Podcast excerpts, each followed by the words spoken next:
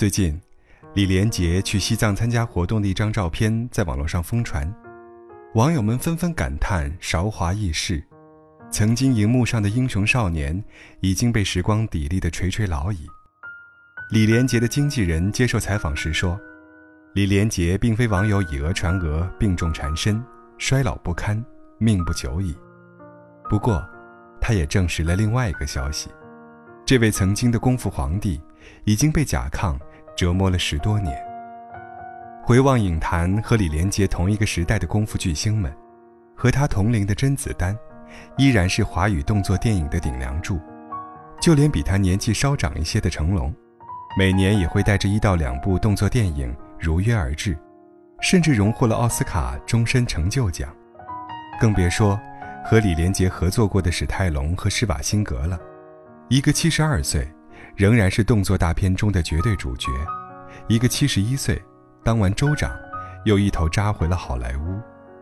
如今面对媒体，李连杰留给人们这样一段话：“我不是霍元甲，不是黄飞鸿，不是英雄，我和大家一样，就是真实的普通人，也面临着没有办法继续工作的困扰。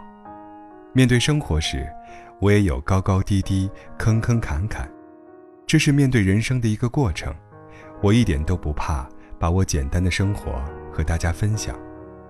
年轻时拼命三郎，用力过猛，让李连杰脊椎严重受损。如今走到人生下半场，因为病痛不得不隐退。人生到最后，其实拼的都是健康。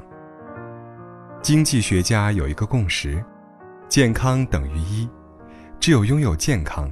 人才可以去努力工作，去创造财富，去享受生活，而这些都是一后面的那些零。村上春树是业内出了名的高产作家，长篇、短篇等作品加起来足足有四十多部，也是诺贝尔奖呼声最高的亚裔作家。当然，不可否认他在文学创作上极具才华，但是村上春树却有自己的另一套说法。村上春树认为，写作更像是一种体力劳动。开始决定从事文学创作时，他发现，即使一个人能够一天三四个小时集中意识执笔写作，但是时间一长，体力和精力都会大量透支。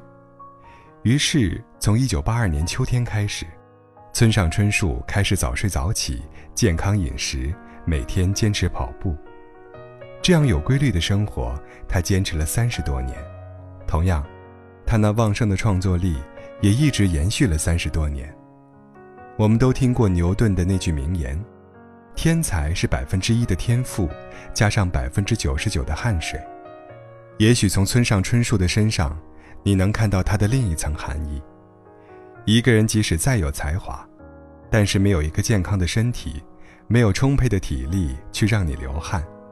最终也无法支持你实现自己的理想。村上春树曾经给自己的生活方式做过一个总结：世上时时有人嘲笑每天坚持跑步的人，难道就那么盼望长命百岁吗？我却以为，因为希冀长命百岁而跑步的人大概不太多。怀着不能长命百岁不打紧。至少想在有生之年过得完美，这种心情跑步的人，只怕多得多。同样是十年，与其稀里糊涂的活过，目的明确、生机勃勃的活，当然令人更满意。人生最大的悲哀不是失败，而是心有余而力不足。复旦大学的青年教师于娟，曾经在网上发表过一部非常著名的生命日记。其中，他详细叙述了自己身患癌症前的一段生命轨迹。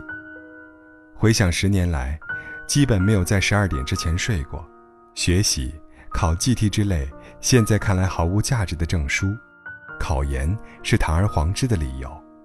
与此同时，聊天、论坛灌水、蹦迪、K 歌、保龄球、吃饭，一个人发呆，填充了没有堂而皇之理由的每个夜晚。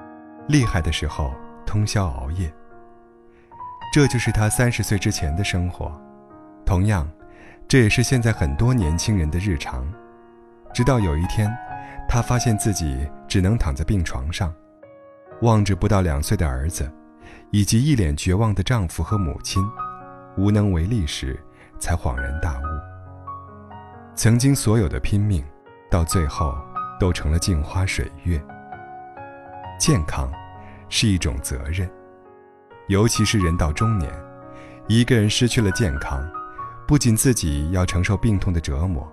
还要给家庭带来巨大的负担，可惜，到现在，很多人还是一边看着于娟写在网上的故事，一边日复一日地走在于娟曾经栽过跟头的道路上。在生死临界点的时候，你会发现，任何的加班、长期熬夜等于慢性自杀，给自己太多的压力、买房买车的需求，这些都是浮云。如果有时间，好好陪陪你的孩子，把买车的钱给父母亲买双鞋子，不要拼命去换什么大房子，和相爱的人在一起，蜗居也温暖。二零一一年四月十九日，于娟因为乳腺癌辞世，这是他离开前留给这个世界最真诚的祝愿。钱是个好东西，但是前提条件是。你得用得起。人生最大的不幸，不是爱而不得，而是明明拥有爱的权利，却失去了爱人的能力。俞敏洪在一次演讲中，曾经笑言自己不着急。他说：“你们用五年做成的事情，我用十年去做；你们用十年做成的事情，我用二十年去做。如果这样还不行，我就保持身体健康，心情愉快。”到八十岁，把你们一个个送走以后，再来做。乍听之下，以为这是一个玩笑，可是仔细一想，这不就是司马懿熬死诸葛亮，最后让司马家取代曹魏，问鼎天下的历史典故吗？人的平均寿命按照八十岁计算，这是一场超级马拉松，拼的不是开始的时候谁更快，而是看谁的耐力更持久。能拼到最后。从现在开始，为了你的健康，请养成良好的生活习惯。第一，坚持锻炼。俗话说：“动则不衰，乐则长寿。”坚持并且合理的进行体育锻炼，不仅能够强身健体、预防疾病，还能够改善情绪、提高生活质量。第二，健康饮食。药补不如食补。中国营养学会为中国人制定了八条膳食指南：食物要多样，饥饱要适当，油脂要适量，粗细要搭配，食盐要限量，甜食要少吃，饮酒要节制，三餐要合理。第三，保证睡眠质量。莎士比亚说过：“舒服的睡眠才是自然给予人的温柔的看护。”人的一生有三分之一的时间是在睡眠中度过的，好的睡眠对恢复体力、增强智慧、保证健康十分重要。睡眠是最好的养生。第四，劳逸结合，一张一弛，文武之道。燃烧人生并不是一味的透支，即使是再强壮的身体，也有疲劳的时候。劳逸结合是一种生存的策略，身体是生存的本钱，休息是狂奔的前奏。